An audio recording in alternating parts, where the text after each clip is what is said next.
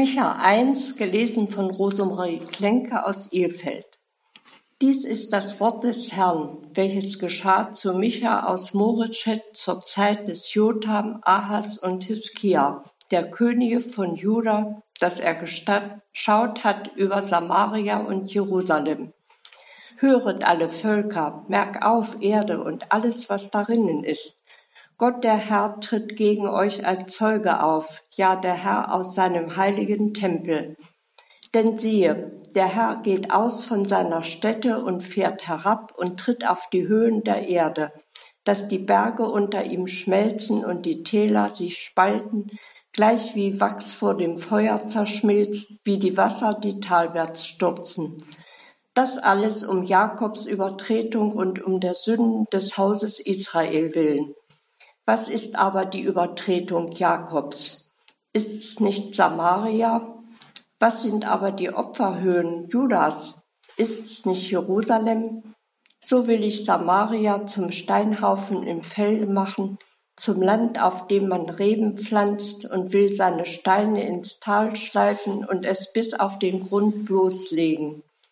Alle seine Götzen sollen zerbrochen und all sein Hurenlohn soll mit Feuer verbrannt werden und ich will alle seine Götzenbilder zerstören, denn sie sind von Hurenlohn zusammengebracht und sollen auch wieder zu Hurenlohn werden.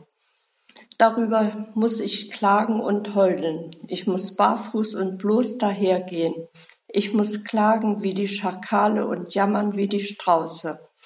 Dass Samarias Wunde unheilbar ist, dass sie bis nach Juda eindrang, der Schlag reicht bis an meines Volkes Tor, bis hin nach Jerusalem. Verkündigt's ja nicht in Gad, lasst euer Weinen nicht hören.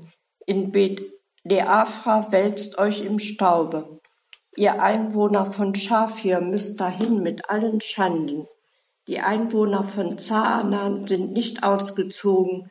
Bet Ezel klagt, er nimmt euch seine Stütze. Die Einwohner von Marot vermögen sich nicht zu trösten, denn Unheil vom Herrn ist gekommen an die Tore Jerusalems.